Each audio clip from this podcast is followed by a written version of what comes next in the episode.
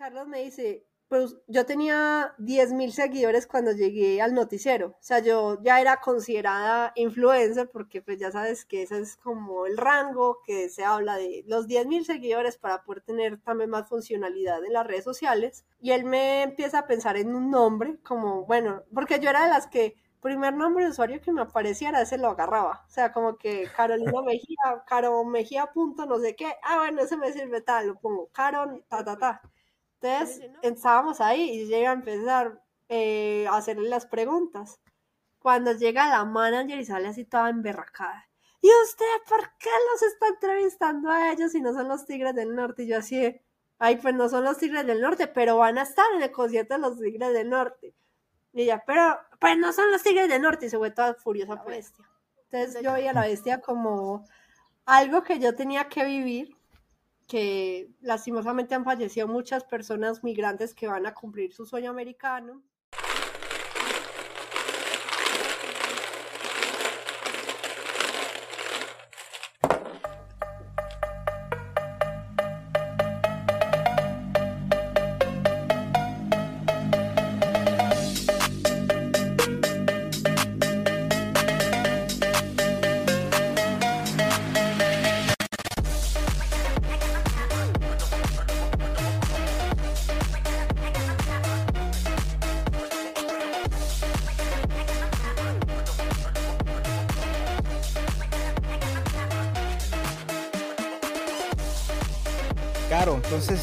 Tienes muchos seguidores en, redes sociales, te gusta el ámbito foodie, eres historiadora, viajera, cinéfila, pero te enfocas más en, el contenido cultural y el periodismo. Eh, hace el 2020 ganaste un premio de periodista del año, ¿me podrías contar más de eso? Bueno, entonces eh, estudié periodismo, comunicación social y aunque en mi universidad el enfoque estaba más marcado hacia lo corporativo, pues yo era como esos casos extraños que salían semestre por semestre que amábamos el periodismo. Como tal, pues yo, o sea, fue muy chistoso porque de hecho en el colegio yo era muy de que no me gustaban las redes sociales, porque siempre era que en ese entonces que los grupos de Facebook entonces que la profesora decía, no, es que vamos a crear un grupo en Facebook y ahí les voy a mandar la tarea y todas cosas. Y yo era así como súper negada y de hecho unas compañeras me crearon un Facebook falso. Entonces yo peleaba y decía, ¿por qué me abren eso? Pues a mí no me gusta, yo para qué quiero tenerlas a ustedes de amigas en redes sociales. Yo era la nerd, yo era la nerd del colegio. Y era como que no, pues yo para qué me quiero enterar de su vida, pues a mí no me importa y tal cosa yo era atleta en ese entonces, entonces era muy dedicada al atletismo y no me quedaba con mucho tiempo de hacer otras cosas porque, pues imagínate, era la nerd del colegio y era la atleta, entonces pues me mantenía estudiando o corriendo. Y ya luego, pues por eso de los grupos, eh, creé Facebook, pero lo puse a nombre de mi mamá, entonces me, me metí en el Facebook y en el grupo ese, entonces un profesor de hecho se burlaba porque mi mamá se llama Silvia, entonces me decía, hola Silvia, ¿cómo se llama? ¿Cuál Silvia? Oigan a este, se emboque. ya me decía Silvia, Silvia, yo, no, es que pues, ¿qué tiene? Pues a mí no me gusta Facebook, entonces mi mamá es la que me dice las tareas, pero era yo la que manejaba el Facebook, y de hecho yo ponía puras fotos de atletismo ya en ese entonces, y fotos de mi mamá y con mi familia y todo el cuento. Y ya luego eh, le, o sea, ya yo dije como, ya para entrar a la universidad, dije, pues ya dejemos la bobada, pues vamos a crear un Facebook, entonces creé el Facebook. No, de hecho, el Facebook de mi mamá ya le cambié el nombre, lo puse al contamiento, ya le creé otro Facebook a mi mamá. Y luego creé Instagram. Una de mis primeras fotos fue una foto que me tomé con mi abuelita, pues así súper casual. Y mm, ya luego, o sea, yo empiezo a estudiar ciencias políticas. Ahí vamos a tocar otro de tus bloques por, sea, por cosas del destino. Así las Moiras decidieron que yo estudiara ciencias políticas de principio, porque yo toda la vida quise ser bióloga. Y, y era así que la que ganaba la feria de la ciencia del colegio y hacía experimentos raros, entonces yo andaba que con corazones, con hígados, con cerebros por todo el colegio espantando a todo el mundo o luego quemaba el laboratorio con así mezclas, cosas raras. Y de repente, pues yo no era de ver novelas, mi mamá sí, y me puse, o sea, ella tenía una novela que estaba muy conectada con ella, que se llamaba Objetivo, no, e, e, es basada en el libro Objetivo 4 de Germán Castro Caicedo, Comando Élite se llamaba. Y pues yo empecé a verla así mientras hacía la tarea y yo era como que, oye, o sea, hay una actriz que me parecía muy impactante, que yo decía, ¿cómo hace esta muchacha como para reflejar todo lo que está sintiendo? O sea, conectar al televidente con sus emociones solamente con la mirada. Y yo pues empecé como a indagar sobre ella y pues se llama Julie Restrepo, de hecho ahora vive en Los Ángeles, California con su esposo que es músico y ya pues está metida como tratando de meterse como todo latino en la industria de Hollywood, de las producciones, pero ella es una de las mejores actrices de Colombia. Y entonces, pues investigando sobre ella, ella también es de Medellín y ella vivía en un barrio que es vecino de mi barrio. Entonces yo decía, si ella pudo, yo puedo también. Entonces me oyendo. Entonces vi que ella había estudiado artes escénicas. Yo decía, ¿cómo así? ¿Existe una carrera de eso? Yo no sabía. O sea, yo decía, pues uno estudiar teatro en un teatro, pero no en una universidad. Entonces yo empiezo obsesionada como por ese camino y una profesora del colegio llamó a mi mamá, porque yo toda la vida que bióloga, que científica, que todo el cuento, y pues de repente yo digo, no, es que yo quiero estudiar teatro, entonces la profesora como, o sea, es como si Albert Einstein dijera la noche a la mañana, no, es que yo no quiero ser científico, yo quiero ser pintor. Entonces ella le decía a mi mamá que no, que me voy a morir de hambre, que tal cosa. Y yo así, ay, o sea, yo entré como en un bajón, no sabía, una crisis existencial. Entonces yo decía, entonces, ¿qué voy a hacer con mi vida? Entonces a mí me gustaba mucho la filosofía, la política, que las ciencias sociales, las ciencias naturales, o sea, yo era buena en casi todo menos en artística, o sea, en artística yo sí me jodía, yo iba a hacer teatro en la clase de artística, así de que nos ponían a, coser. Entonces yo hacía pura mímica y después le decía a mi mamá que me ayudara porque mi mamá es diseñadora, o sea, una película. la pintura, entonces que mi mamá me dibujaba y yo llegaba era a pintar en el, en el colegio y pues me iba bien. Y, y cómo te parece que, bueno, esta profesora que llama a mi mamá le dice, no, pues hay una estudiante, yo tenía, yo tenía un promedio académico muy bueno, o sea, en Colombia eh, las calificaciones son de 0 a 5, diferente acá en México que es de, de 1 a 10, si no estoy mal. Sí. Entonces mi promedio era de 4,9, o sea, casi 9 punto tanto aquí en México.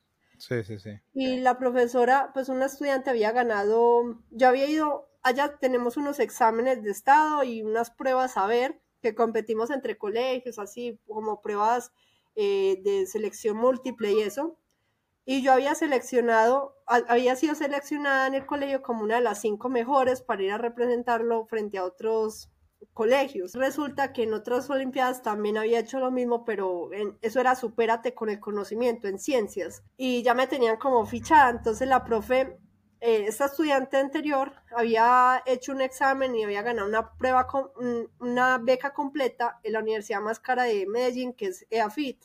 Y pues yo quería estudiar en la de Antioquia, porque pues la Antioquia es como la UNAM aquí en México, que uno tiene como un sentimiento hacia esa universidad y la universidad pública y donde dicen que está el mejor nivel académico y todo el cuento. Pero resulta que AFID es como Monterrey, como el TEC, el TEC de Monterrey, más o menos. No sé si la distingas. Sí, sí, sí. Que es así muy, o como el Ibero, más o menos. Puede también compararse.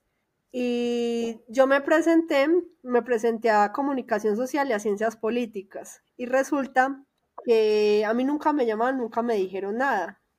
Entonces yo quedé como que, ah, pues no pasé. Y en, la, en el colegio pues había hecho una media técnica y podía certificarme como tecnóloga haciendo como dos años más en el SENA. Mi tía fue profesora del SENA y la echaron por ser mujer, por ser mujer así tal cual, porque ella estaba en un centro donde todos eran hombres, ella, ella es diseñadora justamente como mi mamá, y ella era diseñadora industrial que se enfocó por la madera, y mi mamá por, la, por diseño de modas. Y llegó un jefe y le dijo que qué hacía una mujer en el puesto de un hombre, entonces se la cargó contra ella, y en el primer recorte de personal la sacó, y ella ya lleva como 15 años allá en ese centro. Y mi tía pues siempre ha sido como mi tutora, pues así. Y ella después de eso, que la echaron, estudió derecho, demandó al Sena y ganó la tutela, le pagaron un montón de dinero y ella se dedicó a casos contra el Sena, por, porque de verdad tenía como muchos casos así reiterativos de derechos de sus, de sus trabajadores. Entonces mi tía fue la primera que pegó el grito en el cielo de ¿cómo así que usted va para el seno? Usted no sabe, porque yo de chiquita, yo me mantenía en el seno, o sea, yo era la niña traviesa que iba y como era un centro de madera, tenían carritos como de minero, entonces yo me metía en los carritos, entonces pasaba la y que el torno y que el lavaojos, bueno, yo experimentaba con todo allá a los 5 o 6 años y ya luego que mi tía empieza a estudiar derecho, mi tía me llevaba, como no tiene hijos, me llevaba a estudiar derecho con ella a los 7 años. 6, 7 años yo estudiando latín, estudiando que derecho civil, que laboral, que penal, bueno, un montón de cosas. Entonces en el colegio también me servía eso y yo entendía el derecho desde que estaba muy chiquita. Entonces ella me decía como que, o sea, yo, quería, yo estudié comunicación social, lo escogí porque yo decía, yo quiero algo que me permita incluir todo lo que, o sea, todos los gustos que yo tengo. Entonces, que la ciencia, porque existe el periodismo científico, que la parte política por pues el periodismo de generales, periodismo político, que también la parte del deporte porque fui atleta, entonces pues ahí lo tengo porque eh, practiqué atletismo, triatlón, ajedrez, fútbol, ciclismo. Y entonces yo dije, pues por ahí me puedo ir. Y de hecho también mezclaba ahí el tema de la actuación porque existe, o sea, NEAFID era comunicación social, pero otras universidades era comunicación audiovisual y en NEAFID mezclaban que periodismo, que corporativo, que audiovisual, investigación y otras cosas. Entonces yo decía, pues, no sé, de repente me, da por ser productora, entonces no hay presupuesto, entonces yo me meto a actriz y pues ahí ya goleé. Entonces me permitía como meterme en lo que yo quisiera, mientras que en otras carreras como que estaba más cerrado el campo. Entonces yo empiezo estudiando ciencias políticas porque mi tía me dijo, pues a usted le gusta la filosofía, le gusta la historia, pues métase por ahí, ponga la segunda opción. Entonces como no hubo cupo, me tocó la segunda opción, ciencias políticas. Y llego yo a la clase de filosofía política 1, que era Atenas y Esparta, con un profesor que parecía Sócrates. O sea, uno lo veía ahí para a Sócrates hablándole a uno.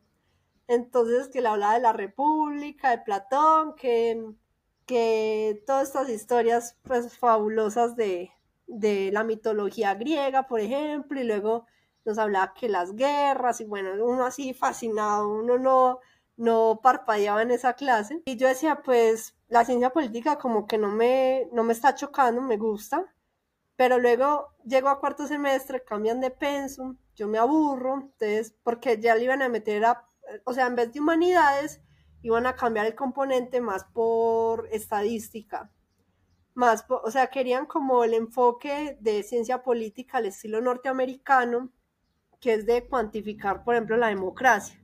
Es como, ¿cómo rayos cuantifico la democracia? Ah, no, yo lo analizo más desde la sociología, desde la historia, yo era más de conversar con la gente. De hecho, en ciencia política yo hacía periodismo.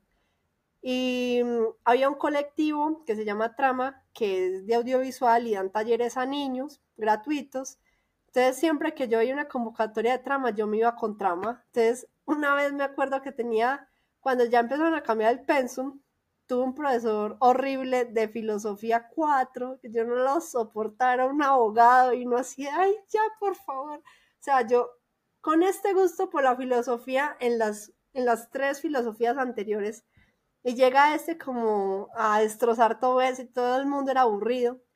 Y yo preferí irme a hacer un cubrimiento del Papa siendo agnóstica de la visita del Papa, hacer el examen de filosofía. Llegué como cinco minutos tarde, cinco minutos antes de terminar el examen, lo presenté. Todo el mundo perdió ese examen. Yo saqué como tres con dos y todo el mundo sacó uno, cero con cinco y yo en cinco minutos así, tres con dos. y le cancelé la materia y yo dije, no, yo ya no quiero eso y me cambié de carrera. Entonces ya estando en comunicación social, ya con la posibilidad de ser periodista, o sea, porque desde el primer momento que yo me senté en una clase de comunicación social, yo dije, es que yo quiero ser periodista. El mundo decía, no, es que yo quiero ser presentadora de televisión porque ese era el sueño de casi todas mis compañeras, así deporte, modelo. No, yo voy a ser presentador y después se dan un totazo contra el mundo. Y hago la práctica en Teleantioquia Noticias, que es un canal, un noticiero allá de Colombia, pues el, uno de los más vistos allá en Medellín y en Antioquia, que es el departamento. Fue muy curioso porque imagínate que a mí me contrataron, se suponía, para generales, o sea, para accidentes, robos, todo lo feo, todo lo que tiene que ver con sangre, con problemas políticos, bueno, sí. Pero yo estaba, como te digo, yo amaba el teatro, también me gusta la música, eh, los museos y así. Entonces, la primera semana que yo entré al noticiero, Mi primera noticia fue sobre la visita de Iván Duque, el expresidente, a Corea, que unos acuerdos comerciales y todo el cuento. Y esa noticia me la dieron, pero yo estaba así de, o sea, yo proponía puras cosas de lo que yo sabía porque pues en periodismo uno tiene que tener fuentes y a mí en la universidad nunca me hablaron de eso. Y yo proponía lo que yo veía o lo que yo sabía. Entonces, ¿qué era lo que yo sabía? Puras cosas de cultura, de teatro. Entonces, esa primera semana, la segunda, la segunda noticia también me la dieron, que fue sobre un puente que iban a construir por allá en Urrao, un municipio que queda por allá en las fronteras del departamento. Y luego empiezo yo a meterme con el tema de la crisis del teatro. Entonces ahí fue como ya directo. Le propongo yo eso al director, algo que nadie más le había propuesto porque mis compañeros de cultura eran más de entretenimiento y el director quería más cultura pero no tenía sujetos para cubrir esa fuente. Entonces me metí a mí porque luego viene que la fiesta del libro, entonces mis compañeros odiaban leer y yo pues sí venía como más de ese trazo. Yo era feliz, yo era como niña chiquita ya que haciendo entrevistas de todo lo que saliera, que haciendo directos en vivos. Y fue justamente en ese noticiero que conozco un compañero que se llama Carlos Ochoa. Y pues Carlos ya muchos años en este tema del periodismo de entretenimiento y él pasó por Caracol, RCN, Telemedellín, Teleantioquia, o sea, todos los canales importantes allá de Colombia, él pasó en noticieros. De hecho, salió hasta en unas series como presentador de noticias y y Carlos me agarra y me dice, usted le va como muy bien en las redes sociales, porque él es periodista, pero también tiene su blog en, las redes, en Instagram, en TikTok, donde se llama Carlos Ochoa y sus novelas. Él habla de novelas. Entonces es un caso como muy exótico porque pues ya sabes todos esos tabús que hay en las culturas. El país como tal es muy machista. Entonces como que el hombre no puede llorar, el hombre no puede ver novelas, el, no, el hombre no puede cocinar, pues cosas así.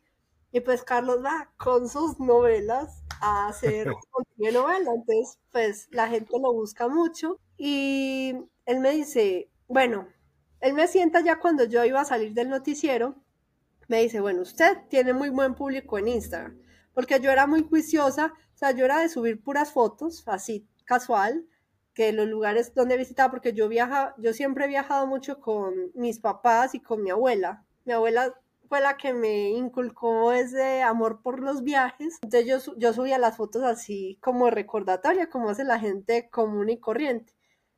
y, y Carlos me dice, pues yo tenía 10.000 seguidores cuando llegué al noticiero. O sea, yo ya era considerada influencer porque pues ya sabes que ese es como el rango que se habla de los 10.000 seguidores para poder tener también más funcionalidad en las redes sociales. Y él me empieza a pensar en un nombre como, bueno, porque yo era de las que primer nombre de usuario que me apareciera, ese lo agarraba. O sea, como que Carolina Mejía, Caro Mejía punto no sé qué. Ah, bueno, ese me sirve tal, lo pongo. Caro, ta, ta, ta. Y me dice, no, o sea, usted no puede tener un nombre de usuario en TikTok, otro en Twitter, otro en Facebook, o sea, no, porque la gente no te va a buscar o sea, encontrarte. Fue muy charro porque pues yo veía noticias en toda parte, o sea, para mí todo era una noticia porque apenas estaba como afinando mi olfato periodístico.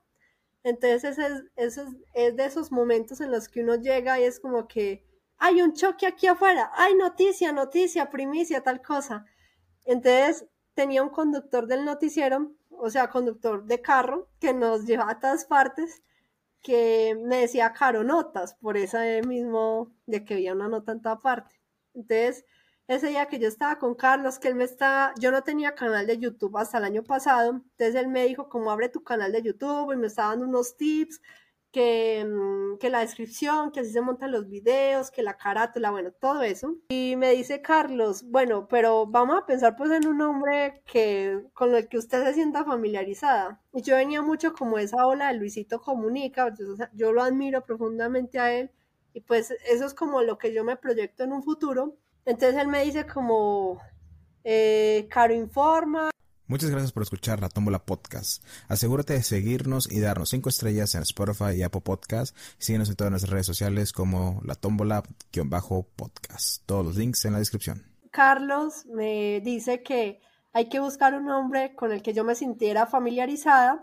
Entonces empezamos que Carito comunica, que Caro informa, o sea, como la típica de, ay, Luisito comunica. Yo decía, no, pues a mí no me gusta copiarle a otra persona. Qué mala suerte porque Carito comunica suena muy bien. Cierto que sí, pues lo mismo decía yo, pero pues, y de hecho algunos amigos de broma me lo decían, en el colegio me decían medallita, y ya luego que empezó a contar este tema del periodismo y la comunicación, me decían, ay, Carito informa y tal cosa, y yo así, no, pues eso es copia barata Luisito, entonces pues no puede ser eso. Y habían unos profes en el colegio que cuando empezaron a verme en los viajes y todo eso, porque cuando fui atleta, eh, viajaba mucho a otros municipios, a otras ciudades a competir. Entonces aprovechaba porque me iba con mis papás y viajábamos y conocíamos como así lo representativo del lugar. Entonces yo lo subía a Facebook ya cuando lo tenía. Entonces me decían como Caro Venturas y me gustaba mucho ese nombre. Pero luego hablando con Carlos, que él era mi asesor, él me decía así, pues Caro Venturas suena chévere, pero es como si solamente te dedicaras a viajar y pues tú, porque yo en ese entonces en el noticiero, como era de televisión, yo subía mis notas de, que salían todos los días a las redes sociales. Entonces ese fue como mi primer plus en acercamiento a vida, porque te digo, yo no sabía editar nada, o sea, yo no, mi primera experiencia editando fue con mi tía en su baño, porque yo no sabía cómo se bajaba un video, cómo se cortaba, cómo se pegaba. Entonces lo que hicimos fue que nos metimos en el baño, grabamos de, la pantalla del computador desde el celular y luego los mezclamos ahí todo raro, o sea, eso fue horrible, lo subimos a YouTube, el video se viralizó, era sobre inteligencias múltiples y, y no sé qué emocionales, bueno, eso es una cosa súper loca porque eran fragmentos de película. Entonces ya Carlos me dice, no, o sea, él también me brinda las herramientas en ese día que nos sentamos, entonces me dice, está Movie Maker, está CapCut, entonces ya así de, ay, pues voy a experimentarlos. Yo empecé a hacer mis primeros videos después de las notas del noticiero, porque, o sea, yo terminé de hacer televisión y en la universidad me faltaba un semestre. Entonces, en ese semestre estuvimos haciendo unos documentales, pero otras personas se encargaban de la edición, porque yo sabía que yo era horrible en eso. O sea, yo lo que es diseño y edición, ya, ya la edición ha cambiado. Pero en la parte de diseño, o sea, yo soy como que, ay, no, o sea, no. Y mm, entonces yo era la reportera, o sea, yo era la de las preguntas, la que iba y visitaba a la gente, los grababa, yo me encargaba de todo eso y me salía bien. Y eh, Luego empiezo con a visitar lugares, porque me visitaron desde México, en Colombia. Entonces empecé a llevarlos que a una parte, a la otra. Entonces, esos lugares que visitábamos, yo los grababa. Pero yo lo que hacía era que en Instagram, pues ya sabes que la cámara permite, o sea, cuando tú grabas así de corrido, la cámara te permite tener manos libres, pero así de largo como 15, entre 15 y 45 segundos, un minuto. Y te permite cambiar la cámara frontal o de frente y así. Entonces yo iba hablando y lo cambiaba y mostraba. Entonces yo bajaba todo eso y solamente lo juntaba y ahí ya quedaba el video y yo lo subía. Esos eran mis videos antes, cuando apenas estaba empezando. Y ya llegué aquí a México. Entonces, en, en el noticiero en Teleantioquia, el director me insistía mucho en especiales gastronómicos. O sea, él amaba la gastronomía. Entonces, él, él era siempre algún restaurante, él prefería un, un restaurante por encima de cualquier famoso, que Maluma tal cosa, no le importaba eso, ningún influencer y eso. Entonces como que mi mamá estudió gastronomía también y le empecé a agarrar el gusto, o sea, yo no soy buena cocinera, pero a mí me gusta comer y me gusta probar nuevos sabores y como que por la gastronomía trato de entender las culturas. Entonces eso es como un viaje por el mundo, de poder entender por qué, por ejemplo, en México usan el picante o por qué en Perú se comen un cuy, cosas así. Y llegué acá a México y pues la idea era, yo, o sea, yo decía, yo voy a hacer Luisito Comunica cuando yo llegué a México iba a empezar a hacer videos porque pues acá por temas migratorios no puedo trabajar. Entonces yo dije, pero no me quiero quedar quieta. Entonces yo decía, como, yo soy muy inquieta y siempre lo he sido. Dije, como voy a escribir otro libro, porque escribí un libro sobre una inmersión periodística en pandemia, que hice por las redes sociales, contacto con una chica en Marruecos. Cómo es la vida de una supuesta chica que no termina siendo chica, sino chica, sino chico en Marruecos. Y entonces eh, aquí le empecé a escribir que a hoteles, cosas de turismo, o sea, yo quería viajar por México en este viaje que estoy haciendo en estos momentos y no se me posibilitó. Entonces, porque la verdad es que, eh, ah, bueno, también quería con el tema del cine y el teatro, pero ha sido muy difícil, o sea, acá me ha parecido una tendencia muy loca porque he ido a premiers, o sea, como que empecé a a distinguir influencers que cubrían el cine y yo decía, bueno, están en tal, en tal plaza, entonces le decía a mi novia que me llevara y entonces me llevaba. Entonces nos quedamos ahí y era de, hablábamos con los RP, los relacionistas públicos, entonces me decían, sí, te vamos a meter en la base de datos, de hecho me metían a la película sin yo estar inscrita ni nada, y luego nunca me mandaban ningún correo. Entonces yo era como que, ay, yo era así desbastada, no, es que a mí me gusta el cine, me gusta el teatro, y pues no lo he podido hacer. Y le empiezo, le empiezo a escribir a restaurantes, o sea, sin ser foodie y nada, y me volví foodie así de la noche a la mañana, porque los restaurantes era como, sí, vente, y por el hecho de ser colombiana, como que les llama mucho más la atención. He sentido que tengo unos amigos que también son influencers de cine, o sea, ellos sí lograron ser de cine, y ellos quieren ser de restaurantes y yo quiero ser de cine, o sea, como que estamos viendo la vida opuesta. Entonces yo les, di, yo les pasé los contactos como para que les escriban a ciertos restaurantes y a ellos les daban el avión, o sea, los ignoraban completamente. Y a mí es como que sí, vente, ¿cuántas personas quieres traer? Y te vamos a dar un consumo de tanto. O sea, como que siento mucho que la gente me abraza en ese sentido. Y en el cine no, no he podido, o sea, y, tengo más influencers que los propios amigos que cubren cine. Yo sé, pero ¿qué me falta? O sea, yo, te, yo quiero, o sea, yo quiero eso y no he podido. Pero no me voy a rendir, ahí lo estoy luchando poco a poco. ¿Te puedo contar una historia? Cuéntamela, claro. Ok, me gusta mucho esa historia, ¿verdad? Eh, un papá ahorra toda su vida y le compra un carro de, esos años a su hija. Su hija estaba pequeña, ¿verdad? Su hija termina, crece y todo y sale de, la universidad, se gradúa, ¿verdad? Y el papá le regala el carro. Y dice, Ten, tengo este carro, ves a una agencia a venderlo, a ver cuánto te dan por él. Y va la, niña, va por la, bueno, la, muchacha va por la, a la agencia y, y, regresa con su papá y le dice, nada más me están ofreciendo 10 mil dólares por el carro. Y dice, bueno, entonces ves a una casa de empeño y pregunta cuánto te dan por él.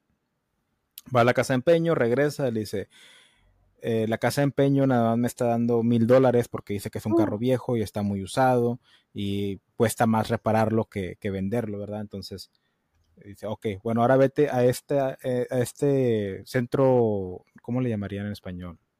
Eh, este centro de eventos donde va a haber un, un conjunto de, de expertos. De, expertos de carros clásicos, ves y véndeselos a ellos. Va y regresa y dice, no, me llegaron hasta ofrecer hasta 100 mil dólares por el carro, porque saben que está en muy buenas condiciones y es un carro clásico que tiene mucho valor. Y la moraleja de esta historia, por eso te la cuento, es que depende tu valor, tú tienes tu valor, ¿verdad? Y hay, hay, ciertas partes donde quieres ir que no saben valorar ese valor. Y cuando llegas al, correcto, vales tanto como en, otros. Y, yo y te lo digo porque ahorita estoy asociando a que tú dices que me abren las puertas los restaurantes, estoy haciendo esas cosas de foodie, y yo puedo ver en tu ser, en, tu, en tus redes sociales que estuve ahí investigando para este, este colaboración que estamos haciendo, o sea, digo, eres una, creo que es la persona con más éxito que he podido comunicarme en este podcast. sí, en serio, porque o sea, yo me quedé como que, wow, no puedo creer que alguien con esa magnitud de seguidores, o sea, me hable. Nada, no es cierto, no, o sea, que, que, quisiera, que quisiera colaborar conmigo. Dije, por eso dije, tengo que estar muy bien preparado para, para esta. Y en mi opinión personal, yo sé que la opinión es, eh, tenemos un refrán acá en el norte, bueno, no en mi familia, que dice, las, opiniones son como las nalgas. Si no, te las, si no te las pide, no las andes dando, ¿verdad? Entonces, entonces, pero yo creo que tú, o sea, eso del foodie es lo tuyo, o sea, yo disfruto ver tus recomendaciones. Ya te dije, yo quisiera estar en la Ciudad de México para ir a los lugares que tú estás yendo. Sí, y ya tenemos una, una cita pendiente por acá en Tepito. Sí, sí, sí. Para ir a probar todas las delicias de allá. Muy pronto la tómbola en Tepito. ¿Estás disfrutando el show? Déjanos saber siguiéndonos y dándonos cinco estrellas en Spotify y Apple Podcast y síguenos en todas las redes sociales como la tómbola-podcast. Los links están en la descripción. Justamente lo que dices es como uno no se hace santo en su propia tierra, no sé si lo has escuchado. Sí. De que, y me pasa mucho porque, pues en Colombia, yo intenté, cuando salí el noticiero de Teleantioquia, que pues me sumergí en la universidad, yo intenté hacer eso. O sea, como ser lo que soy aquí hoy en día en, en México. Y te digo que tenía muchos contactos porque por el noticiero yo la escribía casi que a todo, o sea, una de las tácticas que les doy a los que apenas quieren empezar a crear contenido, es algo de lo que teníamos anotado en nuestros puntos, es de que no se dediquen simplemente a ser influencers, o sea, no se dediquen simplemente a la parte de comunicar, sino que también busquen ser relacionistas públicos, sean editores, sean, o sea, todo, un poquito de todo. Traten de que ustedes sean prácticamente un estudio de televisión andante. Entonces, pues les digo lo de las relaciones públicas, porque a mí me ha abierto puertas realmente y siento que ha sido así el no tener miedo, el tratar de buscar gente hasta por debajo de las piedras, porque mira, con esto del cine, eh, yo siempre, o sea, como que vivo tan triste de no poder llegar a ese nicho, de que yo trato de todos los días, porque mi novia pues es entrenadora de Tocho Bandera y pues la acompaña en los entrenamientos y a veces yo me quedo ahí en el celular, entonces yo soy buscando como otros influencers, mirando cuál es la clave del éxito de ellos, por qué están en el cine. Entonces miro como alguna etiqueta que pongan, entonces yo le escribo que a Disney, que a HBO, que a Netflix, les mando mensaje, y me meto en Netflix a ver como quién trabaja con ella, entonces de repente ya sabes que hay gente que pone relacionista pública de tal parte, entonces yo le escribo, hola, ¿cómo estás? Mi nombre es tal, soy periodista tal parte, eh, ando por México, me gustaría hacer una colaboración con ustedes. O sea, se trata de, de tocar puertas, de no creer que por tener cierto número de seguidores a mí me va a caer todo el techo, porque la verdad si uno tiene esa mentalidad, se va a quedar esperando que lo llamen a uno. Y pues la idea es como también abrirse a otras posibilidades. Entonces eso es mucho lo que yo hago y creo que ha sido la clave del éxito para... Porque mira, cuando yo llegué acá a México, pues cuando empecé las colaboraciones en febrero, yo ya había buscado a gente en Cancún y me dieron el avión, o sea, completamente. Yo decía como así hoteles, como hace Luisito Comunica cuando va que a Nickelodeon, que a los de y cosas así como que me den un día de sol y pues yo entrar y grabar. Y de hecho lo hice con Scar una experiencia que tuvimos. Y hice un videito y lo subí, los etiqueté y así. Y en Colombia me había pasado con el premio del que eh, tú me has preguntado, que son los premios Istafet, que los gané en diciembre del año pasado. Me lo dieron como mejor periodista, influencer revelación. Y pues digo que yo estaba compitiendo con unas máquinas periodistas, así con el mismo Carlos Ochoa, que fue mi maestro. Estaba compitiendo contra el que tiene muchos años en este, en este medio, en este mundo, y, y me lo dieron a mí. Para mí fue una sorpresa. Viajé hasta Cartagena, recibí el premio. Eso fue tres días antes de viajar a México. Eso fue un espectáculo. O sea, yo, yo me sentía como que no me lo creía. Y de hecho, llegué, había un desorden en el evento, entonces no nos dijeron dónde es que iban a dar mi premio, porque eran varias tarimas premiando varios influencers. Y no llegué a la tarima que era, entonces estaba yo en la otra, y luego cuando llegué no me dijeron, no nos dijeron, pues habíamos varios en el mismo problema, quiénes habían ganado. Entonces nos quedamos esperando y luego nos fuimos a otro evento y yo como que, ah, pues no gané, no importa. Y luego me llaman, yo estaba por allá intentando entrar a otro evento me dicen, no, es que ganaste y, me tocó volver a la tarima donde había estado antes, me dieron el premio, yo era así, yo no me lo puedo creer y muchas marcas me apoyaron. Yo nunca había hecho eso de hablar con marcas como para que me apoyaran. Esa fue la primera vez que lo hice. Y fueron como 10 marcas las que me acompañaron, desde Macondas, que es una marca de zapatos que hacen dibujos como tipo Gabriel García Márquez, festivales importantes de Colombia, lugares bonitos de Colombia.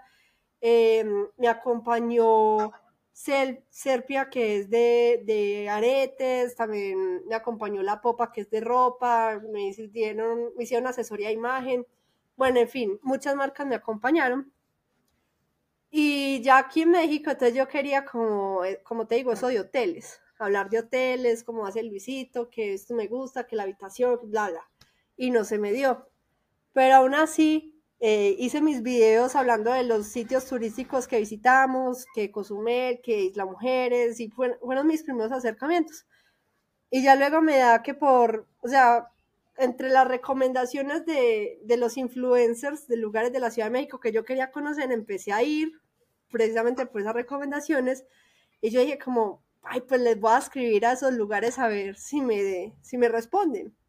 Entonces les decía que era de Colombia y la gente así súper emocionada, ay, bienvenida a México, eh, puedes pasarte cuando quieras por acá, para nosotros sería un gusto y tal.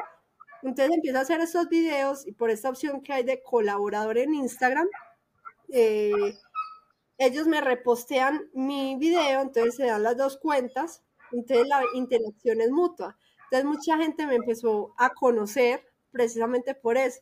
Entonces hay una lucha acá en México, siento que es así, entre las agencias y los RPs, porque te digo, hay varias formas de buscar colaboraciones. Una es mediante agencias. Entonces las agencias buscan sus talentos, influencers de más de 10 mil seguidores, no importa el tema, y los ponen ahí. Entonces dicen, en tal restaurante o tal parque o tal concierto está buscando influencer con más de 50 mil, 20 mil, lo que sea, para que vayan al concierto al restaurante o a la experiencia tal y hagan un reel a cambio de una entrada VIP, cualquier cosa, o un consumo de dos mil pesos. Entonces yo me voy a esos lugares, hago una ráfaga de historias, hago la reseña, la subo ya no como lo hacía antes, que te digo que bajaba todo lo de las historias de Instagram y las pegaba, sino que ahora empiezo como a observar otros influencers, cómo lo hacían, entonces yo ya le agarré un poco más la técnica y pues CapCut es una herramienta fundamental en todo eso. De hecho, pues ahora CapCut sacó un nuevo programa de creadores que pues si ellos ven que tú creas muchos videos seguidamente, te permiten entrar en este programa y ya es monetizable. Entonces tú creas, o sea, tú haces tus videos y los subes como plantilla. Entonces la persona lo ve como una red social, de hecho te siguen, te dan me gustas y agarran tu plantilla y ellos pueden usar el número de clips por el tiempo con sus imágenes respectivas, pues las imágenes que ellos tengan y la música y el audio. O ellos, ellos lo pueden cambiar y así, pero tiene como una base de cómo se hace un video. Eso a mí, por ejemplo, no me tocó cuando yo empecé a, crear videos. Yo lo hacía, pero con estas plantillas que, usaban de... ¿Qué es eso? De Bob Esponja y cosas así. Esos fueron unos de mis videos con, pues, más elaborados que no fueran así de los de Instagram. Y, y bueno, entonces eh, la recepción ha sido muy buena. Y te digo que yo en Colombia que intenté mucho hacer eso, pero solamente se me dio para ir a este, a este concurso de InstaFeds, que las marcas me enviaban sus productos y yo me sentía así como un museo andante, con aretes así con el mapa de Colombia, que el vestido dorado no sé qué, que los zapatos de los de pintado por mujeres, cabeza de familia y muy bonito pues eso. Y acá, pues, he estado más o menos con, o sea, yo digo que mi cuenta de Caro Notas y el nombre, pues, gracias al conductor de Teleantioquia, el otro Carlitos, por, por el nombre, porque, o sea, Caro Venturas, yo me siento muy familiarizada con el nombre, de hecho, en la universidad creé un videojuego como con esa experiencia de Caro Venturas, eh, pero Caro Notas, ¿cómo? Espera, ¿creaste un videojuego? Sí, una plantilla de, bueno, era un prototipo de videojuego. ¿Y de qué trataba el videojuego? Era de como Caro, o sea, yo, como tipo Indiana Jones yendo por brincando y... por así lugares históricos, que Machu Picchu, que, que Chichen Itza, hablando con la gente de las historias, entrevistándolos, era así. ¿Qué emulador ocupo para jugar Caro Ventura? Ah, bueno, solo quedó en prototipo, así que próximamente estará saliendo cuando tenga algún ingeniero de sistemas de mi mano. ¿Qué? ok, tú lo hiciste. ¿Cómo es el proceso de hacer un videojuego? ¿Código, supongo? Bueno, nosotros no llegamos hasta esa parte porque somos comunicadores sociales, ¿cierto? Pero veíamos una, esa clase era de diseño. Se llamaba, eh, bueno, no recuerdo el nombre exacto de la materia, pero era toda la parte de crear los, los, las caricaturas, pues los dibujitos, hacer la parte de la, de la dinámica como tal, o sea, escribir la historia, de que el contexto de la historia, crear el personaje, las características, por ejemplo, eh, cómo se movía eh, la figura, entonces era toda esa parte, pero ya la parte de código y eso, eso sí no, o sea, no, fue lo tangible de que, ah, está brincando o caminando en, la... Ok. No, no, no. Yo siento que eso estaría bien chido así decir como que, ah, yo creo un videojuego, o yo ah. creo un juego. ¿Se me explico? Yo me como que, ¿qué? O sea, Natasha, otra vez no, no buscaste bien, no sabía que había ah. hecho un videojuego. bueno, perdón, perdón, prosigue. Natasha es mi gata, de hecho, más que nada, ah. como, como floor manager. Pero bueno, entonces, pues ahí siento que el nombre de Caronotas me permitió como ser más versátil en cuanto a las experiencias de viajes que quería, también como las entrevistas, porque tuve una, el año pasado, como en octubre hasta noviembre, me dediqué a hacer em, entrevistas a famosos. Entonces fui que a los premios ícono, que los influencers, eh, que los istafets y eso, hacía las entrevistas a, influencers que me llaman la atención.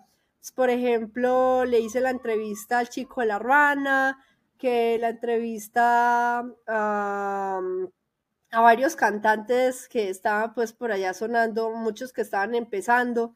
Entonces, pues así, eso fue una forma de que no dejara morir como las redes sociales después de salir del noticiero de televisión, porque luego salgo de la universidad la primera semana que ya me había graduado, me llaman de, esta, o sea, estaba haciendo mi, mi prueba para entrar a Caracol Televisión, pero me tocaba en Bogotá, en la parte de entretenimiento, que decía, es un lujo poder estar ahí porque era mi sueño, o sea, siempre ha sido mi sueño estar en Caracol. Y un profe me había pedido mi hoja de vida junto a un compañero para entrar a Blue Radio. Yo no he sido muy amante de la radio, lo voy a confesar, o sea, mi abuelita siempre ha sido de prender la radio y de escuchar todo, pero yo siempre he sido muy audiovisual, o sea, me gusta conectarme, meterme así en la película, y por eso creo que la televisión ha, ha hecho más sinergia conmigo. Y mm, entonces yo estaba como, Blue Radio es la emisora de Caracol Televisión, justamente. Pero a mí nunca me hablaron como cuáles iban a ser mis funciones. O sea, el profe me había dicho, no, es para que trabajes con una profe que estaba ya en, la universidad y trabajaba en Blue Radio, pero ella era comentarista. Entonces yo pensé que iba a ser de comentarista y yo, ah, pues muy bacano estar en esa parte. Cuando me llaman primero de Blue Radio, mi mamá me decía, no, mejor Blue, porque esa sí está en Medellín, no te va a tocar irte a vivir a Bogotá. Yo literal me veía viviendo en, una, en un cuartito de universitario, así sola, eh, yendo Típico foráneo. Así, tal cual, como bueno, no importa, por algo se empieza y ya después me compraré mi casa cuando haya trabajado más. Y la diferencia en el salario era mínima, o sea, entre Blue Radio y, y Caracol. Entonces yo decía, pues sí, empecemos por Blue. Entonces me voy para Blue y el primer día llego, entonces para trabajar en el noticiero, como corresponsal de Antioquia. Y pues a mí nunca me dijeron como qué temas cubrir. Entonces yo, yo empecé proponiendo lo que sabía como en Teleantioquia, cultura. Y llega el director y me dice así de, pues es que la cultura no sirve para nada. O sea, esas noticias no me sirven. Yo necesito sangre, muertos, así, tal cual. Y yo desde el primer día, yo ya me quería ir de esa noticia, yo era como, ¿qué estoy haciendo con mi vida? ¿Yo por qué estoy acá? Me sentía súper agobiada, aburrida, eso. estuve dos meses, pero los dos Eh, meses en Blue. fueron largos de mi existencia. ¿Ahí- ¿Ahí en Blue? Sí, Ah, ok. Wow. yo me sentía como, ah, nosotros tenemos un dicho en Colombia, como da vivienda, en el lugar equivocado. Y yo decía, Sí. Tantas cosas por cubrir que a mí me gustan, que la feria, estábamos en plena Feria de las Flores y de Feria de las Flores no me dejaban cubrir casi nada. O sea, yo siendo corresponsal de Antioquia, yo era como que, ay, padre, o sea, ya, yo me quiero ir de acá porque era, no, que inundaciones, que accidentes, que cualquier accidente. sangre. Así que masacres y, yo, y me tocaba armar notas en cinco minutos y salir al aire. Y yo muchas veces solamente tenía la llamada del alcalde diciéndome "Ta- pasó tal cosa, pero no tenía más detalles. Entonces yo era, y la nota tenía que durar un minuto y yo era de, ¿qué más voy a decir? O sea, ya, ¿qué es esto? Entonces eh, me ofrecieron un trabajo en Red Más, otro canal de televisión, y pues no se dieron las, o sea, estuve una semana y fue todo súper extraño porque no me hicieron firmar contrato y después no me pagaron nada, entonces fue como un abuso. Y, mm, y ya tu tía yo, para que los demande. sí, más bien.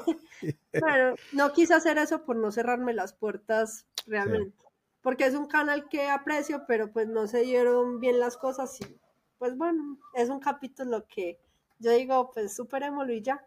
Y entonces yo dije como, es- yo quedé aburrida de los medios de comunicación en ese, o sea, en el segundo semestre del, del último año. Y un día, me, o sea, yo, yo decía, yo quiero crear como, como tú, mi propio podcast o canal de televisión. Es que en Colombia no somos tanto de podcast, somos más que el programa de televisión el programa de radio. Yo decía, no, yo Ok. meto algo en YouTube, cualquier cosa y pongo pauta, no sé, pues yo me quería aventar así. Y un día así aburrida me pongo a ver en esas páginas que Computrabajo, que Indeed, no sé qué. Entonces me gusta mucho el tema de eventos y en la universidad organiza eventos. Entonces encontré un trabajo de eventos y me postulé y me llamaron al otro día. Yo así de, pues vea, ya resulté con trabajo.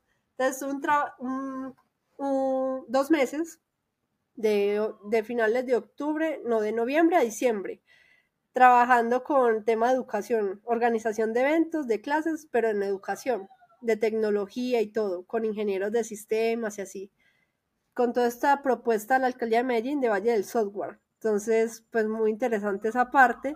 Y en las tardes, en las noches, eh, también me contrataron de otro medio de comunicación que es 360, entonces escribía notas para el portal web. Entonces ahí como que amenizaba un poquito esa parte. Y ya iba a eventos que me había escrito como prensa, porque uno ya los eventos sí se tiene que escribir con mucha anterioridad. Entonces yo como para no perder esa oportunidad de ir a esos eventos, me iba como caronotas, entonces hacía que la entrevista y tal cosa. Y, y ya luego aquí en México, eh, entonces como te digo, yo quería puro cine, teatro y viajes, y pues me dieron el avión, como dicen ustedes, entonces me metí por el tema de gastronomía, me pegó y pues por ahí voy. ¿Y dónde entra el, el TV? Pues el TV por todo este tema de, de que hacía notas para televisión. Entonces, pues Carlos me dijo, como tienes que ser firme con el TV, por, porque nota, porque él decía como, es que Caro Nota suena como notas musicales. Entonces, déjale el TV para que suene como que si es Mm, de televisión, o notici- sea, de como streaming, más o menos, y no son notas musicales, o sea, no, no eres música, ni cantante, ni nada de esas cosas para que la gente no se vaya A a, confundir. a confundir. Exacto. Ok, oye, me, me parece muy, muy interesante. Quería regresarme un poquito al tema de, de, de estabas en la universidad. ¿Cómo, ¿Cómo empezaste en ciencias políticas y tuviste la decisión? Sí, ciencias políticas, ¿verdad? No me estoy confundiendo. Ajá. Ahí, tu, y tomaste la decisión de que, ¿sabes qué? Me agradaba cierta parte, pero siempre no. Y, y prefiero, y te cambias a ciencias de la comunicación porque sigues a tu corazón y es, es, algo que yo no hice porque, bueno, yo siento que yo me di muy tarde, o sea, como que al último semestre para graduarme, pero, eh, o sea, la valentía de tenerlo, ya que pasó muchos años, ¿cómo, cómo se sientes de haber tomado esa decisión? Oye, pues te digo que fue duro, muy difícil porque yo tenía, como te digo, yo entré a ciencia política por una beca. Yo me iba a ir a estudiar cine a otra universidad, a la Universidad de Medellín. Y y fue cuando ya iba a ser, o sea, yo hice el examen para entrar a la de Medellín, pasé, ya solamente faltaba pagar. Pero resulta que yo tenía retenido una parte porque me había inscrito en un fondo que es de medias becas y yo tenía que ir a cancelar ese fondo para ya empezar a estudiar en la otra universidad. Y voy al fondo de PM y me dicen, oiga, no, pero es que ya le estamos pagando a AFID. Y yo, ¿cómo así? O sea, porque ellos me daban dos millones de pesos yo tenía que cubrir 8 millones más y yo no había cubierto esa parte, entonces no sabía por qué le estaban pagando. Y me voy para AFID y me dicen, no, es que usted se ganó la beca completa. O sea, no la beca parcial, sino la beca completa. Usted no tiene que pagar ni un solo peso. Y yo quedé así en shock. Ya habían empezado a estudiar, eso fue un lunes. Y me decían, pero bueno, ya es muy tarde, ya no podemos ver como en el sistema si hay cupos, entonces ve, vuelva mañana. Entonces me voy al martes y ese martes eh, miramos y ya no habían cupos en comunicación. Entonces, yo ya estaba contra la espada y la pared porque en la Universidad de Medellín te calificaban la asistencia a las clases. Entonces, me decían que pasar el fondo de PM a la otra universidad ya era como 10 días hábiles para poder hacer efectivo el cambio. Y yo con tres faltas ya quedaba fuera de expulsada. Y no, no me dejaban asistir así sin matrícula. Entonces yo estaba así de, no, pues ya entré perdiendo, o sea, ya, ya para qué hago el esfuerzo si ya entré perdiendo. Y mi mamá me dijo como que, ¿sabe qué? Haga el esfuerzo. O sea, intenté por ciencia política y ya, si no le gusta, el próximo semestre se mete a comunicación en la de Medellín. Entonces me metí, como te digo, que empecé con este profesor en filosofía y me encantó. Luego me meto en historia, hago la, en esta clase de Historia 1, que es Historia Colombia, empecé con esta investigación sobre mis antepasados, sobre la genealogía, y luego ahí encuentro la investigación sobre la brujería por culpa de mis dos abuelas.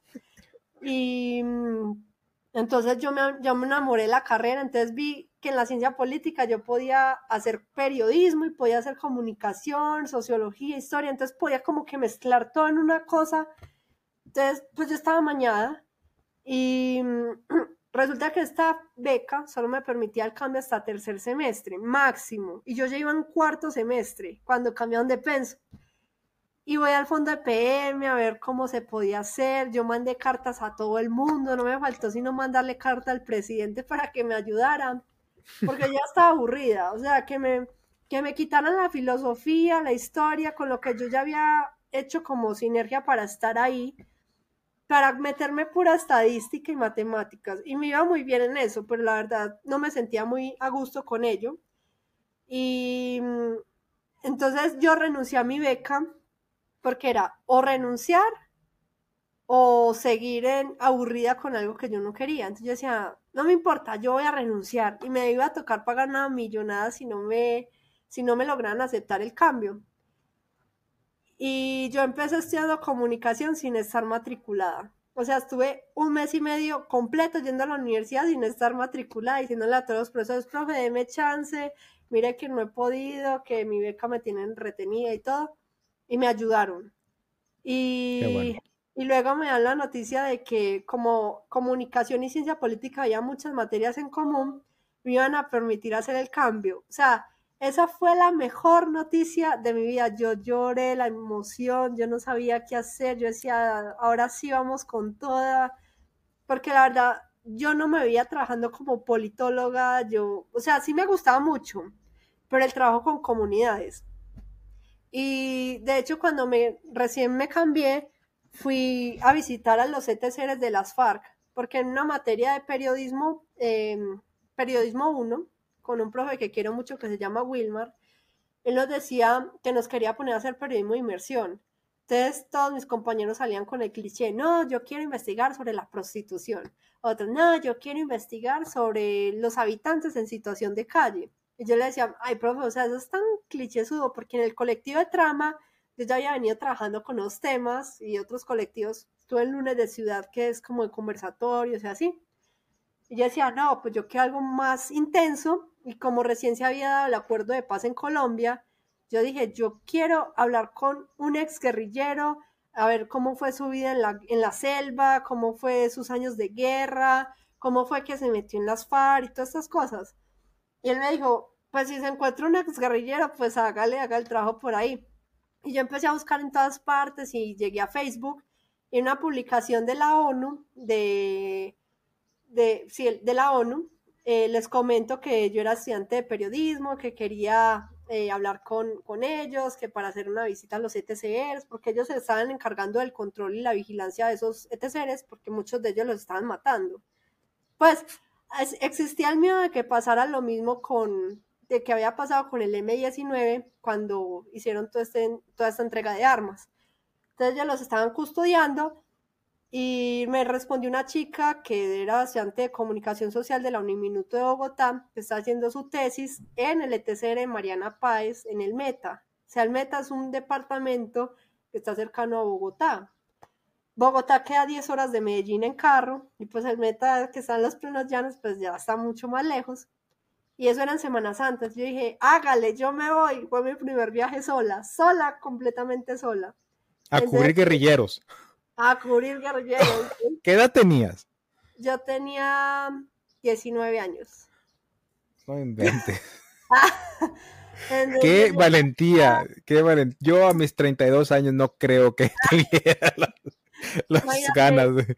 Agarro un avión de Medellín a Bogotá, 40 minutos, media hora y ya de ahí me encuentro con una amiga que, es comunicadora audiovisual y ella me dio posada en su casa dos días en Bogotá y la invité y nos fuimos las dos, entonces agarramos para monte, entonces uno tenía que tomar un bus de Bogotá a Villavicencio, de Villavicencio tomar uno hasta Acacia, luego hasta Granada, Granada Met y en Granada corríamos con la suerte de que solamente subía un bus, bueno, un, camión, una, una camioneta al, lugar de donde estaban ellos.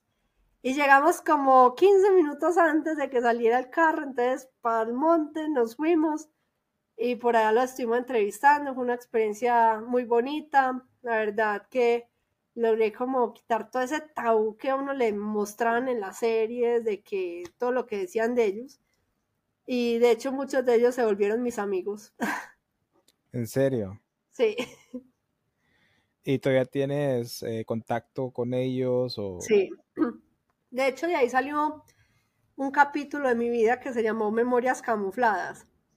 Creamos un proyecto entre universitarios de, que estudian cine y comunicación y estuvimos haciendo acompañamiento a guerrilleros de diferentes ETCRs. Entonces estuvimos en el Chocó, estuvimos pues en el Meta, en, en Dabeiba y, y unos chicos se fueron al Dituango, estuvieron en Dituango acompañándolos.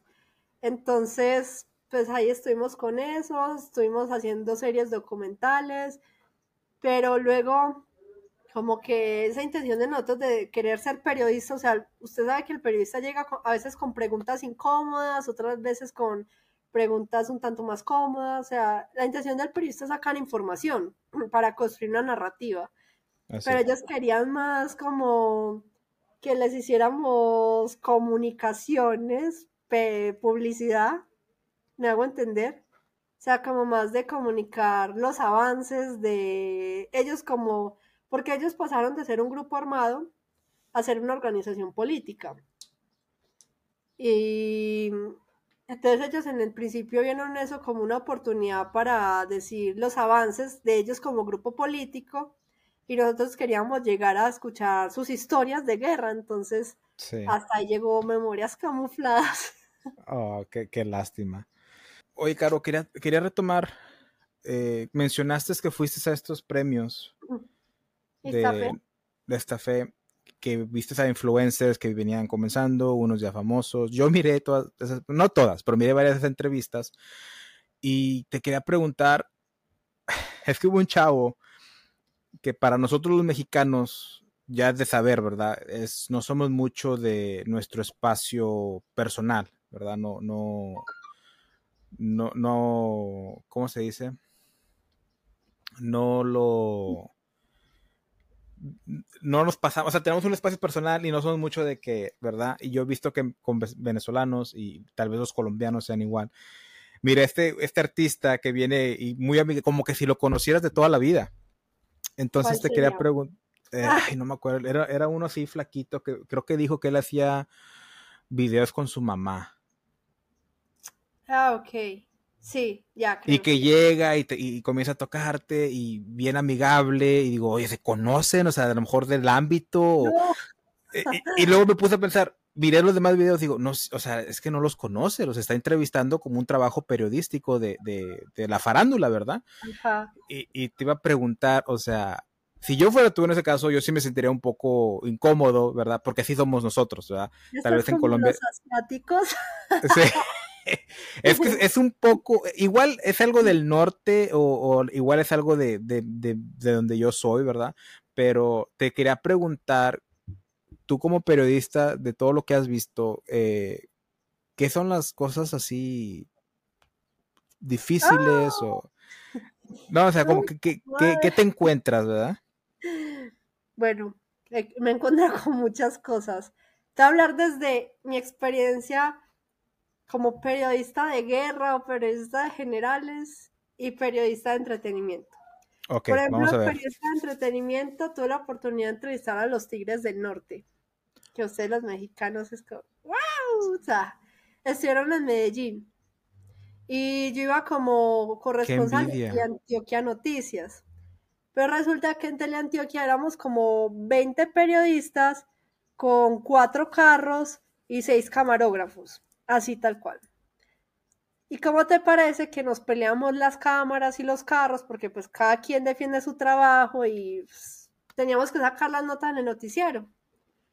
Resulta que yo ya estaba, eh, a mí ya me habían registrado para esa rueda de prensa y pues yo ya iba a ir. Nos mandaron en el carro y resulta que uno de deportes resultó con otra noticia pero una noticia pues muy importante. Me hicieron bajar del carro, o sea, nos devolvieron para el noticiero, me hicieron bajar del carro y nos dijeron que nos teníamos que esperar que nos iban a pedir un taxi. Ese taxi, nosotros marcamos, marcamos, nunca llegó. Luego tomamos otro taxi así de la calle, nos quedamos en un trancón horrible, como tres horas en ese trancón. Entonces después nos dicen, ya llegó el, el carro. Entonces me bajo del taxi, y esperamos el carro del noticiero y nos lleva hasta allá. Llegamos muy tarde, o sea, muy tarde a la entrevista.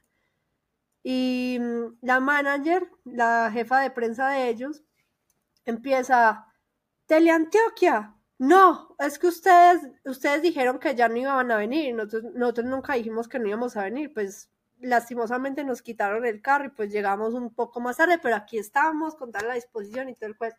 Y ella súper grosera. Entonces, como nos dijo, no, pues ya no las vamos a dejar entrevistar porque es que ya veo que en su noticiero les dan más prioridad a otras cosas que, que a los Tigres del Norte. Y nosotros así, pues ya estamos aquí, o sea, ¿por qué te enojas si a ustedes les conviene que les hagamos la entrevista? Y así, pues de malas, ya no les vamos a dar el espacio. Y yo, ah, pues bueno, hágale pues. Y había un grupito de muchachos, como de mi edad, hay vestidos como de, ¿cómo decir?, de charros, les dicen ustedes, así folclóricos, como pues, para el concierto. Y yo les pregunto, muchachos, ¿ustedes van a estar en el concierto? Es que sí, vamos a ser los teloneros del concierto y tal. Y yo, ah, muchachos, ustedes me sirven, les paso una entrevista. Y ellos, ah, sí, ¿qué tal cuento? Y eran así súper super sorprendidos porque todos los medios de comunicación habían pasado y nadie los había pelado, excepto yo. Porque todos llegaban y era pues los Tigres del Norte, los Tigres del Norte. Y yo queriendo hacerle una entrevista a ellos, que eran un grupito pues más pequeño, no reconocido, pero que iba a saber concierto. Y entonces ellos me, me, preguntaban, pero en serio nos quieren entrevistar a nosotros, pero es que nosotros solo somos unos bailarines y yo, pues ustedes son artistas y van a estar en el concierto, entonces pues ustedes son personas importantes. Entonces les digo, bueno muchachos, le digo al camarógrafo, listo piña, hágale, préndame la cámara y te el cuento. Entonces estábamos ahí y llega a empezar eh, hacerle las preguntas. Cuando llega la manager y sale así toda emberracada ¿Y usted por qué los está entrevistando a ellos si no son los Tigres del Norte? Y yo así, ay, pues no son los Tigres del Norte, pero van a estar en el concierto de los Tigres del Norte. Y ella, pero, pues no son los Tigres del Norte. Y se fue toda furiosa por ella. Entonces yo seguí haciéndole las preguntas y luego sale y me empieza a jalar del brazo. Ya es que le, le, conseguí la entrevista con los Tigres del Norte, vamos para la entrevista. Y me jalaba y me jalaba y el camarógrafo me miraba y yo haciéndole la entrevista a los otros y era así. Y yo así, no, pues yo no le voy a hacer la entrevista a los Tigres del Norte, usted ya me dijo que no y no se la voy a hacer. Le estoy haciendo la entrevista a los muchachos, por favor respete la entrevista. Y yo, no, es que si no es ya, no es nunca. Y usted ya tiene que hacer la entrevista a los Tigres del Norte. Y yo así de, ay, pues ¿quién es esta hija tan igualada como diríamos nosotros? y habían unas escalas, entonces ella en su jaladera me soltó y casi me ruedo por las escalas. Eso fue de película. Y el camarógrafo me miraba así de, qué tipa tan loca, o sea, ¿qué estamos haciendo aquí? O sea, es que fue un caos llegar a esa, a esa entrevista y luego lo que pasó en la entrevista fue horrible. Entonces yo dije, bueno, ya, ya, ya, ya, vamos a hacerle la entrevista a los Tigres del Norte. Entonces entramos. Y ella empieza. Bueno, entonces que les hacen la entrevista de tal cosa. Entonces yo llegué y te juro, los Tigres del Norte son unos señores, o sea, son súper amables esos señores. Yo dije, solo porque estos señores son unos caballeros, así no, no les hago nada, o sea, yo me voy de aquí, no les hago nada. Y yo, listo, entonces empecé a hablar con, que, con todos los hermanos y no sé qué. Empezó el del bigotito, que es el cantante. Entonces le iba a hacer la entrevista a él, porque uno, pues para una nota de televisión, uno no agarra a seis sujetos, cinco, en una toma, porque pues la toma no queda bien, sino que uno agarra a uno y le hace la pregunta. Yo le iba a preguntar a dos y ya. Y luego llega otro señor y le dice a la manager, la que casi metía por las escalas, no, pero ¿cómo así? Solamente creo que se llamaba José, José Hernández, algo así. No, ¿cómo así? Que solamente va a salir uno. Tienen que salir todos en la misma toma. Y yo lo miré así de, pues que eso es imposible, o sea, es muy difícil porque solamente es una nota, ni siquiera es en vivo, ni nada de esas cosas. Entonces la manager, sí, sí, sí, si no son todos, no sale nadie. Yo así, ay, no mames, o sea, ¿qué es esto tan horrible? Y dije, yo me quité la chaqueta, la tiré por ahí. Bueno, muchachos, vamos a hacer como si estuviéramos en el concierto, porque el concierto era el otro día. Vamos a estar en el concierto, entonces estamos en la Macarena en un en vivo. Entonces ustedes digan como si estuviéramos, como si ustedes ya fueran a salir al, al escenario. Entonces los pongo aquí alrededor, yo en la mitad, al lado de José Hernández. Y yo, bueno, José, cuéntanos, ¿cuáles son las canciones que van a cantar hoy en el concierto? Entonces le paso el micrófono y los otros ahí como perritos moviendo la cabeza porque no pueden hacer más nada. Y, luego llego y el camarógrafo el otro día en el consejo de redacción, que era a las 8 de la mañana, le dice al, al director que todo lo que haya pasado. Yo no le quería contar nada. Y esa era mi nota del día. O sea, yo ese día no tenía que hacer más notas y le dice lo que pasó.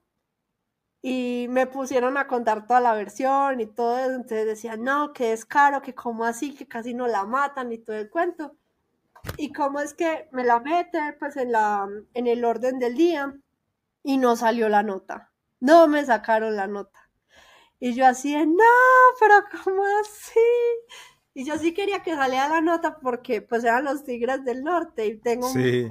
amigos mexicanos que pues yo tomé foto, ya como, ay, estás con los Tigres del Norte, y yo como que sí, sí, con los Tigres del Norte, pues porque en Colombia uno sí los escucha, pero no es la euforia como es acá, diferente a lo que pasaba con Vicente Fernández, que en Colombia sí era como, ay, Vicente, Vicente, pero con los Tigres no es tanto, pero no salió la nota.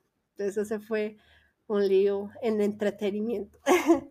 y ya en generales me pasó fue, eh, bueno, la primera, esa sí estuvo fea, que fue justo con lo de los ETCRs, nosotros andábamos con guardaespaldas, así con, porque ellos los cuidan unidades de, de protección y ellos les, les, tienen con esquemas. Entonces a unos les dan camionetas blindadas con dos escoltas, a otros les dan moto, otros les dan chaleco antibalas, bueno, cualquier cosa porque pues ellos están muy amenazados.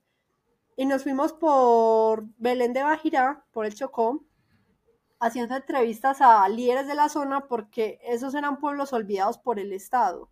Y desde que llegaron e instalaron esos ETCRs, que son espacios de reincorporación y capacitación, em, o sea, las comunidades se han visto beneficiadas porque les llevaron que colegios, que hospitales, jornadas de salud y así. Y nos fuimos a entrevistar a líderes con eso. ¿Y cómo es que llegamos a un lugar que se llama Playa Roja? Era un pueblito, pues chiquito, ahí a borde de la carretera tenía una gasolinera, una tienda, un estanquillo ahí donde la gente se sentaba como a bailar y todas esas vainas. Y ya, pues casas. Y nos bajamos a la tienda y yo me puse a tomarle que fotos a la gasolinera y nos entramos eh, el camarógrafo y yo, que iba con un amigo de cine. Y los de las FARC se pusieron a un ladito con los guardaespaldas en el estanquillo. Y llegaron unos en una moto con camisa de la Selección Colombia y, un, y una pañoleta negra y lo, se bajaron con pistola en mano a preguntarles que quiénes eran, que por qué estaban ahí. Y el camarógrafo me agarró de la mano que yo iba a salir de la tienda tenía la cámara. Y, y les dijeron de todo, entonces ellos, los guardaespaldas afortunadamente no sacaron nada porque si no se habría armado ahí la balacera y nada, solamente eran paramilitares preguntando qué, qué hacían ahí, que quiénes eran, porque pues no están acostumbrados a que lleguen así personas con guardaespaldas, ni en camionetas, ni nada. Ajá. Esa fue una experiencia. Oye, ajá. Pregunta. No, pues te iba a decir, te iba a decir que cuando pasan cosas así, como tú como periodista o creadora de contenido de información o lo que te dedicas, pues es de que, o sea, no, no hay un plan de, ah, tienes que seguir estos, o sea, te la tienes que librar como, como en ese momento, o sea, tienes que adaptarte a la situación. Ley de supervivencia más que todo.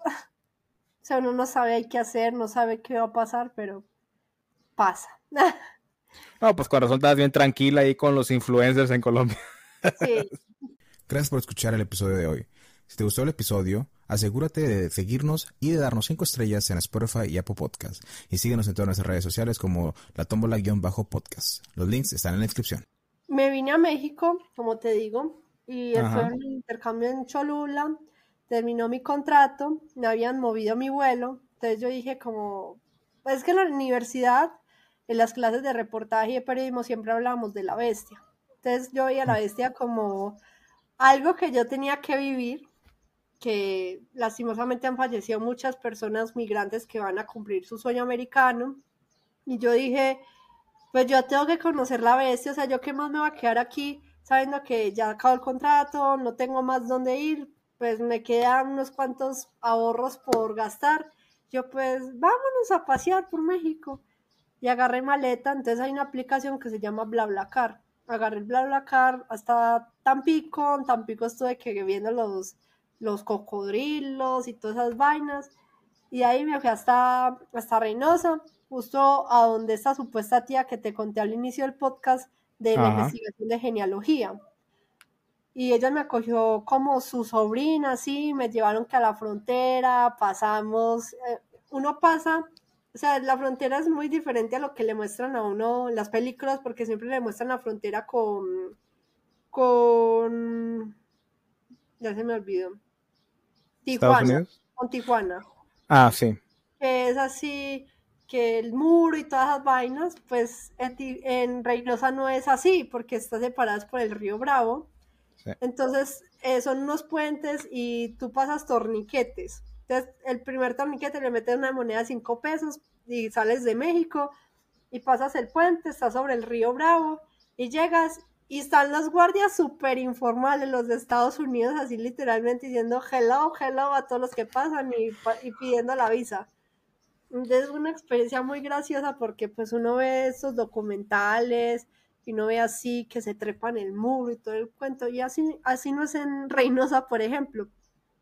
Y el río, pues yo ya había cubierto en periodismo político internacional todo esto del sueño americano, intentando entender por qué la gente de, de algunos países pues se iban a Estados Unidos, lo dejaban todo, arriesgaban su vida por cumplir el sueño americano. Y, y, yo veía el río Bravo y era algo diferente a lo que yo había visto. Pero yo decía, pues tal vez solamente sea en Reynosa, tengo que adentrarme más hacia la frontera como para vivir la experiencia completa. Y esta tía tenía unos amigos que trabajaban en Easy. Entonces estos amigos em, eh, allá en Reynosa se dedican a la compra y venta de vehículos usados de Estados Unidos y los venden súper barato, entonces la gente se va hasta allá y de hecho cuando uno va por Tampico uno ve que carros remolcan otros carros para ahorrar gasolina y a eso se dedican. Entonces, estos amigos volvieron a Reynosa, que se habían ido a vivir a Piedras Negras a comprar una camioneta. Y nos fuimos en esa camioneta por toda la frontera de Reynosa hasta Piedras Negras. O sea, es la plena frontera, así. Esa sí. era la típica película gringa, donde te muestran así los espantapájaros cuidando el cultivo de maíz, donde pasan los coyotes en una carretera así larga. Salimos como a las 4 de la mañana. Y eran dos amigos que es una pareja gay. Y pues yo me sentía muy tranquila con ellos, la verdad, muy amables.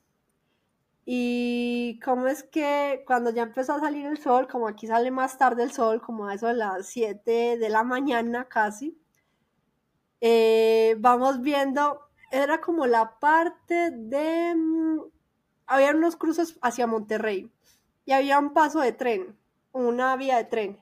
Y vimos hacia lo lejos unos hombres armados, encapuchados, todos vestidos de negro, con unas armas y grandotas. Y yo, a mí se me bajó todo. O sea, yo dije, este es el último día de mi vida, yo de aquí ya no salgo.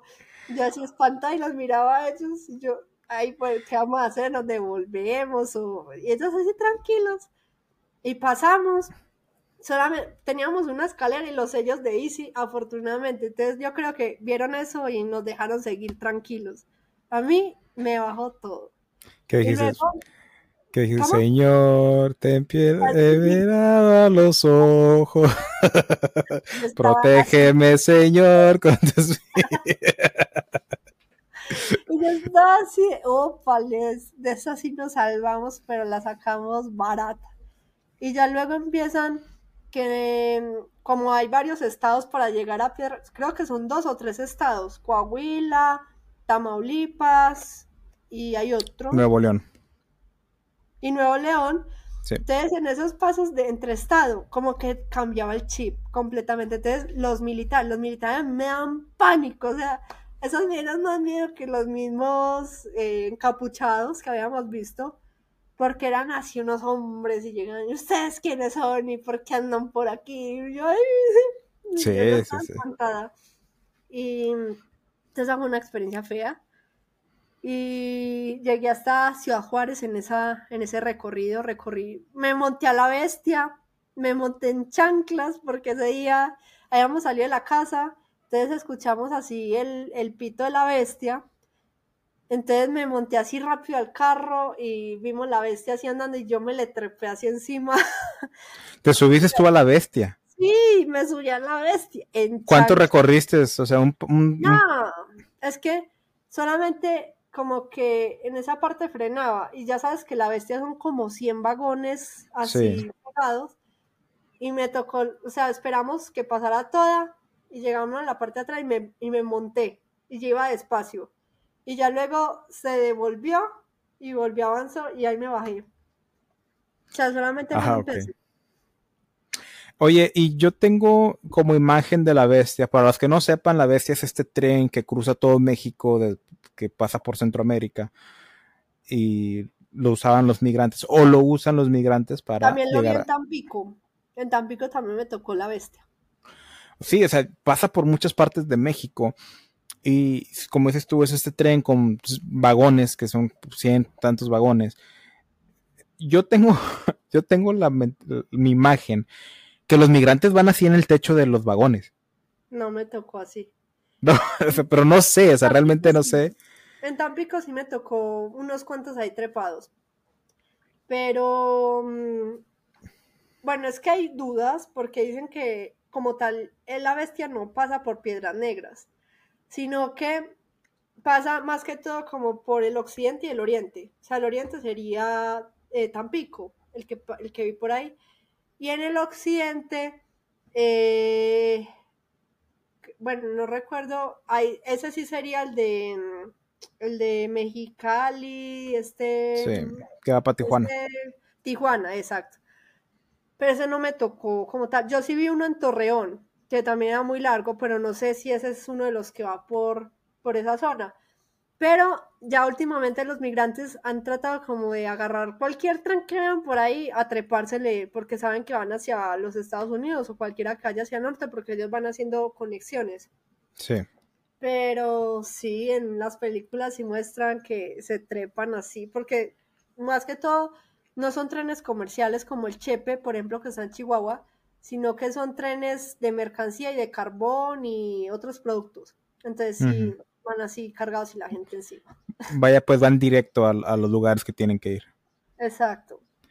Sí, fíjate, estuve hablando con, con una venezolana que me encontré en un aeropuerto cuando regresé a, de un trabajo. Yo trabajo fuera y luego regreso. Y la pobre señora tenía no sé qué tantos días ahí esperando en el aeropuerto que le arreglaran los documentos. Y me estaba contando que ya lo que están haciendo muchos países es de que saben que son venezolanos y, quieren ir a Estados Unidos, les, facilitan el, proceso de que, ok, pasa mi país al siguiente país. Dice que Panamá es muy bueno para hacer eso. Los agarran a todos y er, a los días ya lo están mandando para el siguiente país porque no quieren que se, que se permanezcan. Cosa que no pasa aquí en México. Bueno, a eso es lo que quería llegar, porque ella me dijo que sí se tienen que estar escondiendo y, viajando en ciertas maneras, pero que avanzaban como que por, por bloques, así como que primero de, de, la, de la frontera de Guatemala a la Ciudad de México, tuve que hacer estas tantas escalas y luego me, me permitían esto y viajaba a, a, otra parte de México y luego ya me iba al norte como a Tamaulipas. Es lo que me estaba explicando la señora. Yo lo entendí como que era un proceso que lo estaba haciendo, pero no me quedó en claro si era como que con la gente gubernamental o con la gente que los estaba pasando. No, es el gobierno. Es el gobierno que... Cuando tú llegas acá a México, ahí me van a deportar en ese viaje hacia la frontera porque pues a uno le... Bueno, cuando la primera vez que vine a uno le entregaban un papelito que era para supuestamente entrar y salir. Lo entregabas cuando salías. Y yo lo había dejado en Puebla porque yo, yo no me cargué todas mis cosas y yo solamente andaba con el pasaporte. Y unos militares ahí en, la entrada de Ciudad Juárez me estuvieron amenazando, nos bajaron del, del, del bus, nos metieron las maletas por unos rayos X. Entonces había otro venezolano y yo, el venezolano tampoco tenía el papelito y yo no sé qué le quiso al final. Y a mí me decían, no, te vamos a tener que llevar y te vamos a llevar porque no tenía el papelito. Yo tenía una foto de ese papelito y que no le servía la foto. Decía, pues que yo no voy a salir del país, yo voy a llegar a Ciudad Juárez y voy a tomar un avión hasta la Ciudad de México. Yo no me voy a ir a Estados Unidos, a mis Estados Unidos no me importa, pues así, les decía. Y, y me dejaron, ya cuando el bus iba a arrancar, me dijeron, llegó otro y me dijo, ¿ese es tu bus? le dije, sí, entonces me dejó montar y yo así ya estaba temblando de miedo, yo no sabía qué iba a hacer, yo súper asustada. Y y nada, entonces, y cuando tú entras aquí a, México por migración, lo que somos colombianos, venezolanos, cubanos, y nos retienen, nos mandan al cuarto gris y violan derechos humanos, o sea, de todo, porque cuestionan mucho como el hecho de que nosotros queramos ir hacia los Estados Unidos y que vamos a México como la, la, el trampolín para pasar hacia allá. Entonces sí, nos retienen y es feo.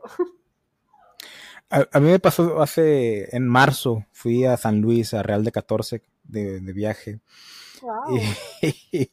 Y, me toca, y la experiencia con los militares es así.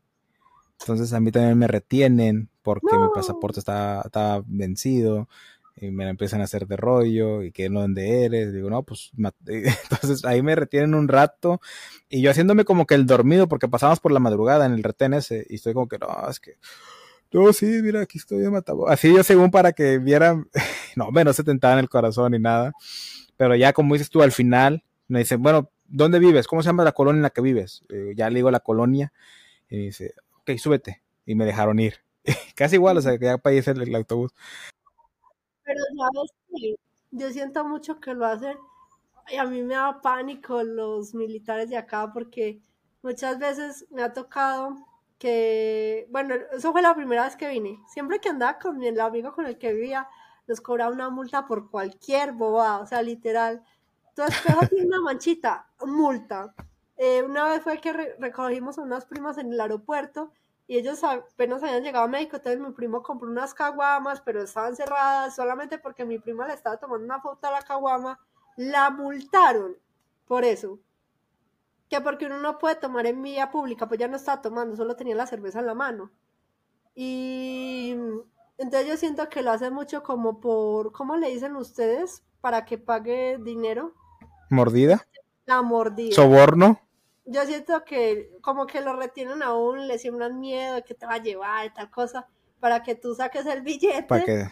O como uno no tiene esa cultura, pues no lo hace y ya después como que, ah, pues ya súbete. Y ya. sí. y luego pasamos, cuando pasamos con los agentes de migración, los de México, no sé cómo se llaman realmente. Y, ¿De dónde, a dónde van? A Matamoros. Eh, ¿a dónde, ¿De dónde vienen? De de San Luis, de Real de 14. Y la pregunta, ¿todos son de Matamoros? Sí, ok, váyanse. le, checaron documentos, ¿qué, diferencia, o sea, los que deberían que checar no lo hacen y los soldados acá nos, nos hostigan de más. Pero, bueno, y luego, ¿cómo conoce a la bestia? ¿Cómo sientes cuando ya dices, ah, esta es la bestia? Que, o sea, después de la experiencia de conocer a la bestia. Uy, yo decía que eso es un gran logro en mi vida, porque Sí, o sea, era algo que yo venía soñando desde hace tanto que el hecho de estar ahí era como un sueño, porque yo decía, llegué prácticamente sola, porque pues yo estaba con, estaba con dos amigos que apenas había conocido en ese lugar que tiene tantas historias a nivel del mundo y el poder treparme en ella, el poder vivir la experiencia, pero luego empezamos a andar piedras negras, ellos me llevan que al río y todas esas cosas. Y ahí sí sentí mucho la presión porque se le acercaron a uno de los migrantes a decir con fotos, tú conoces a esta persona, es que es, mi hermano, yo vengo de Honduras, de El Salvador, de Nicaragua, voy hacia los Estados Unidos, un coyote nos asaltó, se llevó a mi hermano, cosas así, uno quedaba así frío, frío, porque era como que, o sea, la mente aquí está muy pesada, en cualquier momento te pueden atacar, te pueden hacer algo, entonces yo sí tenía mucho miedo. Sí, no, es, es, peligroso. Eh, las historias que se llegan a saber eh, y menores de edad viven esas historias, o sea, menores de edad se atreven a, hacer el viaje solos, entonces... Eh, me comentabas que Colombia, bueno, por fuera del, del, cuando antes de empezarnos a grabar, que Colombia también vive algo así, problemas de migración. Sí, cuando empezó toda la crisis con Venezuela, pues Colombia es vecino de Venezuela y la gran mayoría de venezolanos empezaron a buscar refugio en mi país y pues empezó la migración masiva, pero antes de eso, o sea, ahora porque Colombia ha sido un país un poco cerrado como a esa migración masiva de extranjeros. De hecho, en la Segunda Guerra Mundial yo vivo fascinada con México porque uno de los países que más recibió, por ejemplo, judíos. Uno va por Polanco y ve judíos por toda parte y es como que, opa, estoy en México, pero a la misma vez estoy en otra parte. Y mm, los rusos, por ejemplo, el hecho de haber recibido que a Trotsky y a otras personas que participaron en la revolución rusa, eso me llama a mí mucho la atención, cosa que no pasó en Colombia. En Colombia, por ejemplo, en el norte, en la región Caribe, eh, lo que es Lorica, Barranquilla y eso sí llegó una alta migración producto, bueno, de gente del Líbano, por ejemplo, Shakira es de descendencia árabe y todo. Y, y en Colombia como tal, pues eso no se había vivido, pero sí vivimos mucho lo que es el desplazamiento forzado, o sea, lo que es la migración interna. porque hubo pues muchas guerras, eh, bueno, conflicto interno armado como tal, esa es la palabra. Eh, primero fue por cuenta de, de, las guerrillas de izquierda que empezaron con sus ideales, que empezaron que a cobrar que mm, eh, el auxilio no sé qué, bueno, tenía un nombre que era para la revolución y todo. Luego empieza que los paramilitares o los bloques de autodefensas y empiezan a, expropiar fincas, a sacar a, sus, a la gente de sus casas. Ah, luego empieza Pablo Escobar y los narcotraficantes. Entonces, pues Colombia logró desafortunadamente ese récord de, de, de, mm, desplazamiento forzado y pues constantemente así se ven personas del campo en la ciudad buscando oportunidades, viviendo en refugios y cosas así. Entonces sí vivimos como un poco lo que ustedes también sienten y viven con esta situación, el hecho de que ustedes sean el patio trasero de los Estados Unidos, pues hace que todo, vean estas olas de migrantes yendo a cumplir el sueño americano. Y pues últimamente hemos tenido también unas olas muy fuertes con los haitianos, personas de África que atraviesan, llegan a Medellín y de Medellín se van hacia el Urabá antioqueño para de Necoclí Turbo pasar hacia Panamá en lanchas o por la misma selva o el tapón del Darién. Entonces está muy fea la situación.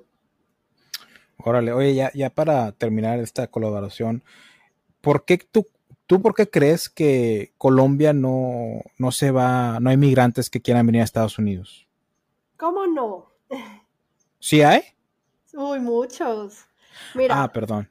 Mira, te voy a, decir algo. No está informado. Te voy, a, decir algo que ocurre mucho en Colombia. Y es precisamente por eso que te digo del desplazamiento forzado. Como muchas personas en esto del conflicto interno armado recibieron amenazas, pues, bueno, Colombia y Chile son, digamos que las dos manos derechas e izquierdas de, de Estados Unidos en América del Sur, como pues pasa aquí en México, que México y Estados Unidos pues sí se dan mucho la mano, pero en, en, en Sudamérica sí es Colombia y Chile. Y Colombia pues ha tenido muchos tratados con los Estados Unidos, pues de hecho con todo este tema del narcotráfico, Estados Unidos ha sido pieza fundamental, aunque pues Colombia es la que mete la droga y perjudica a los, a los gringos, pero han tenido algunas alianzas creo que una se llamaba mm, eh, Cóndor o algo así, que es, es alianzas entre los militares de Estados Unidos y el gobierno con Colombia para todo este tema de, primero, la extinción de drogas ilícitas de los cultivos, porque antes Colombia no cultivaba drogas, sino que las procesaba para ya pasarlas. Entonces se han dado la mano en ese sentido. Entonces, en esa lucha, eh, y en ese conflicto interno armado muchas personas de Colombia amenazadas buscan asilo en los Estados Unidos y, Estados Unidos se los da con todo el gusto. Y en estos momentos hay un, bueno, se dice que el gobierno de Gustavo Petro está en conversaciones con los Estados Unidos para quitar la visa de los colombianos. Entonces, pues ahí está ese asunto, pero siempre han sido muy reiterativos con ese tema de si no se hace algo en contra de la lucha, eh, perdón, en contra del cultivo de drogas, pues Estados Unidos no va a dar como ese, ese siguiente paso. Pero hay muchos colombianos que, incluso en la época de la bonanza cafetera y todo eso, que se iban a, o sea, llevaban el tema del café, de las flores y todo, montaban sus empresas en Miami, por ejemplo, se dice que hay una colonia de colombianos, al igual que en, Nueva York, New Jersey, y, ahí estamos presentes muchos colombianos en Estados Unidos. Ok, pero o sea, entonces es, es fácil para los colombianos agarrar una visa y viajar a Estados Unidos. Es, más, o sea, es, más lo que se ve de, ustedes son más de la cultura del coyote, de, ah, es que yo estoy, yo soy vecino de Estados Unidos, pues yo para qué voy a pedir visa, yo me trepo la frontera, o sea, me paso el muro, paso el río Bravo y llego. Mientras que en Colombia es más de que piden visa de turistas y se quedan en Estados Unidos de por vida. Mm. Porque hay una facilidad en agarrar esas visas, supongo. Exacto. Por eso no se ve mucho colombiano en la bestia. Ajá, es difícil.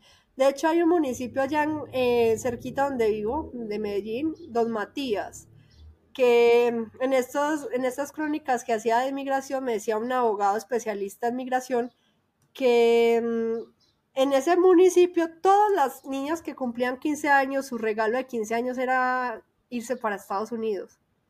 Y ya los tenían identificados. Ellos se dedican más que todo al tema textil.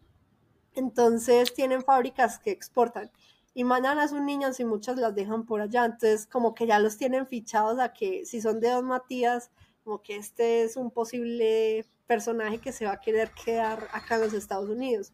Entonces tienen, o sea, nos hacen muchas preguntas, nos cuestionan toda la vida, pero si tú sigues como ciertas normativas, como si vas en familia, si tienes un trabajo estable allá en Colombia o estudias o algo, es más fácil que te la den. Pero no es tanto de pasar la frontera como ustedes.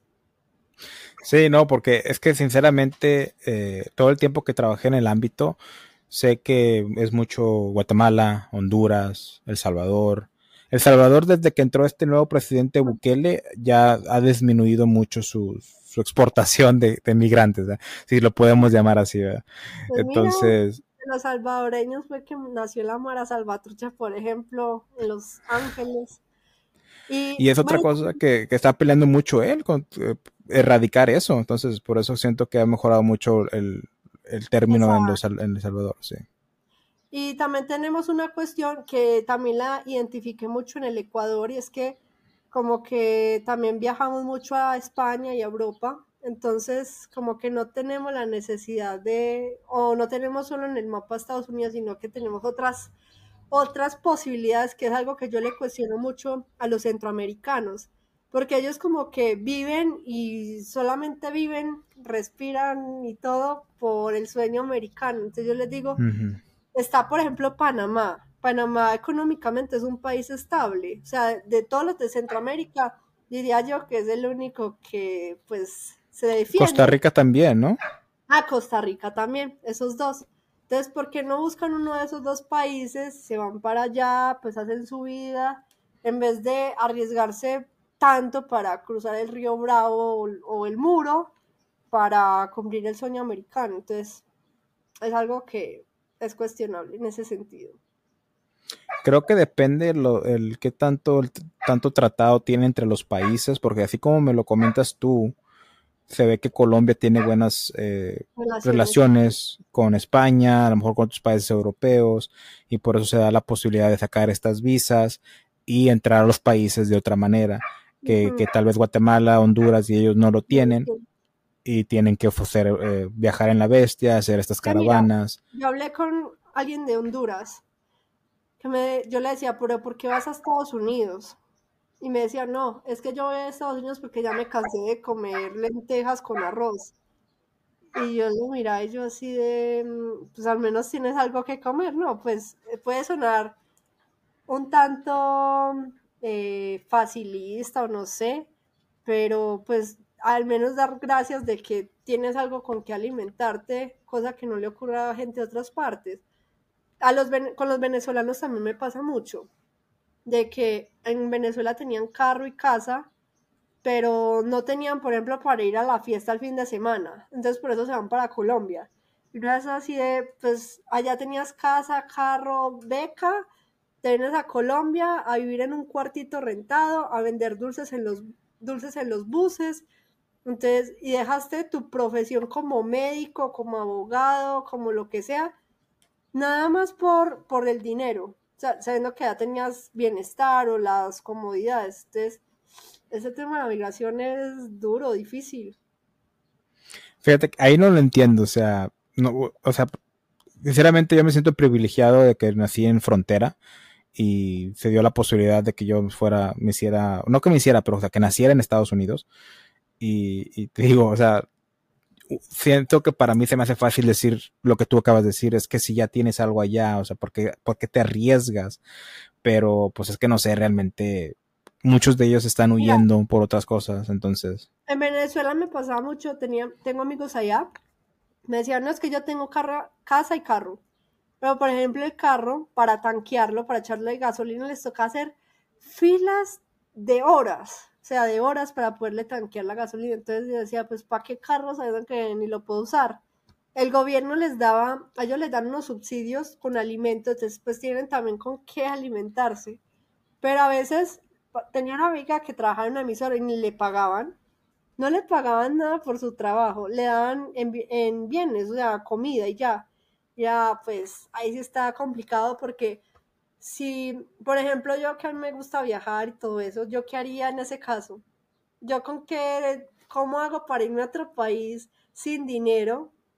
Si quiero estar viajando y conociendo, entonces está muy difícil la situación. Y, Venezuela, si no me equivoco, es un país socialista, ¿no? Pues eso se dice.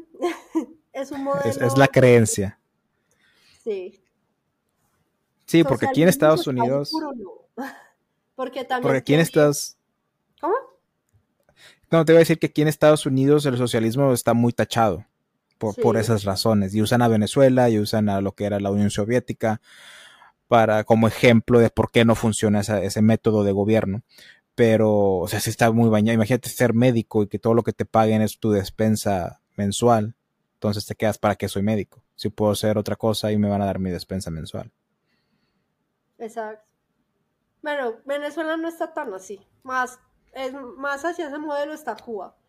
Porque Venezuela, a pesar de todo, sí tiene un sistema capitalista al fin y al cabo. Yo pues estuve allá, estuve en Mérida, en, pues, en el estado de Táchira y en Nueva Esparta, que es Isla Margarita. Isla Margarita es Puerto Libre, o era Puerto Libre cuando fui y era así como un modelo muy gringo, como mi mamá que conoció Miami decía que se parecía mucho a Miami porque eran resorts enormes donde tú te ibas y era súper económico para nosotros los colombianos porque pues el bolívar fuerte estaba muy devaluado y vendían todas las marcas, o sea, todo, tenis Adidas, Nike, o sea, no prohibían nada. Mientras que en Cuba sí está mucho más prohibido el asunto, por ejemplo, con el tema de la Coca-Cola, de los McDonald's y eso, que cuando ven que son franquicias de Estados Unidos sí, sí como que ponen el alto, cosa que no pasa en Venezuela. O sea, Venezuela tenía de todo, pero empezó a pasar con los hoteles. Me, me tocó con un hotel Hilton que lo expropió Hugo Chávez y era una casa de beneficencia para las personas de la calle. Entonces las personas de la calle vivían en el Hilton allá en, Isla Margarita, entonces sí estaba muy loco ese asunto. Muchos colombianos tenían, por ejemplo, sus restaurantes, sus hoteles allá, y cuando empezó así la crisis de que ellos sentían de que ya iban a empezar a quitar, ellos vendieron eso como dio lugar y se fueron para Colombia. Con el éxito. El éxito es una cadena de supermercados y llegaron allá y, los robaron todos, los, los saquearon. Pues bueno, Caro, muchas gracias por, tu tiempo, por haber venido aquí a la Tómbola Podcast. Espero que te hayas divertido con la conversación. Muy interesante tu historia, muy impresionante andar con los guerrilleros, conocer la bestia, tu paso por el periodismo, el, el ese, ese premio que ganaste, que se lo quitaste a tu mentor. eh, ya nos dijiste, Caro, Caro, Nota, Caro Notas TV, te pueden encontrar en tus redes sociales, en todas. Eh, ¿En cuál te gustaría que te buscaran más? ¿En cuál estás más presente? En Instagram. En Instagram. En Instagram. Como que subo los reels en todas las redes sociales, pero en Instagram es donde subo las historias y pues ahí conecto más del día a día. Y estás, estás en TikTok, en Facebook, YouTube. Próximamente va a hacer un podcast. ya me estás dando alas. Estoy en YouTube, Snapchat, Twitter, Facebook, eh, TikTok, como Caronotas TV, también abrí Pinterest, entonces por ahí nos podemos conversar, eh, estoy pues conectada a disposición de ustedes. No vayas a decir como lo que me dijiste ahorita, yo le respondo a todo el mundo. No soy de esos influencers mamones que ya con 10 mil seguidores ya se creen, pues, no, hombre, eso sí no me gusta. No, es que yo estoy buscando así gente que va empezando para ayudarnos mutuamente y luego entras tú y yo digo, hey, estoy buscando colaboraciones que, y tú fuiste de la primerita, así que ya me apunté y todo, y luego te voy checando y dije, ay Dios, o sea, se me, se me apareció un santo aquí. Pero no, muchas gracias, disfruté mucho la plática. ¿Algo más que quieras decir antes de que terminemos esto? No, a mí me encantó, la verdad, conversar contigo, conocer también tus historias, que no lo vieron aquí en el podcast, pero pues estuvimos casi una hora hablando él y yo. Y, y nada, pues me, me encantan esos intercambios culturales que se dieron en esta conversación y vayan también a seguir a mi amigo en la tómbola, que viene con contenido muy bueno. Y también agradecer a, Alex por crear este grupo de influencers, de creadores, que por ahí fue la plataforma por donde nos conectamos. Entonces, nada, estos, estos intercambios y estas colaboraciones también nos acercan como creadores de contenido. Eh, Alexis es eh, de Contacto Podcast. De hecho, hoy, hoy viernes que estamos grabando, subí eh, un podcast en, audio, en video que diga, donde me lee las cartas. Oh, wow. sí, ahí si lo quieres checar, estuvo muy interesante. Voy a ver. sí, un saludo a, Alexis de Contacto Podcast. Entonces vayan a seguir a nuestra amiga Caro Notas TV, todas sus redes sociales. Súper buena onda la colombiana. Ya me hizo que me enamorara de Colombia. Está en mi lista de viajes que tengo que hacer. Eh, y te voy a Tepito también. Ah. También Colombia. No, si voy a Colombia te voy a mandar mensajes a dónde voy. Obvio. Pero bueno, Caro, Caro, cuando quieras, aquí te abro las puertas en la tómbola, es tu espacio si quieres venir a hablar de diversos temas, de cualquier otra cosa, eh, aquí estamos a tu orden. Muchas gracias, amigo, y la verdad, súper ameno el espacio. Y ahí ya te logré acercar un poquito a la cultura de nosotros como colombianos. Bueno, más a la paisa, pero también a la del resto del país. y las arepas son de la Gran Colombia. Eso, no, de verdad. ¿Cómo así? Oiga. Bueno, una vez se sabe que sí son de allá, pero pues por el sentimiento de apego y el amor que uno le tiene a Colombia, uno dice, pues no, son de la Gran Colombia, pero hermanos venezolanos no se ofendan. Somos, Venezuela y Colombia somos un solo país prácticamente. Al final todos somos terrícolas. Exacto, somos seres humanos. Muy bien amigos, recuerden que la vida es una tómbola de luz y de color. Bye.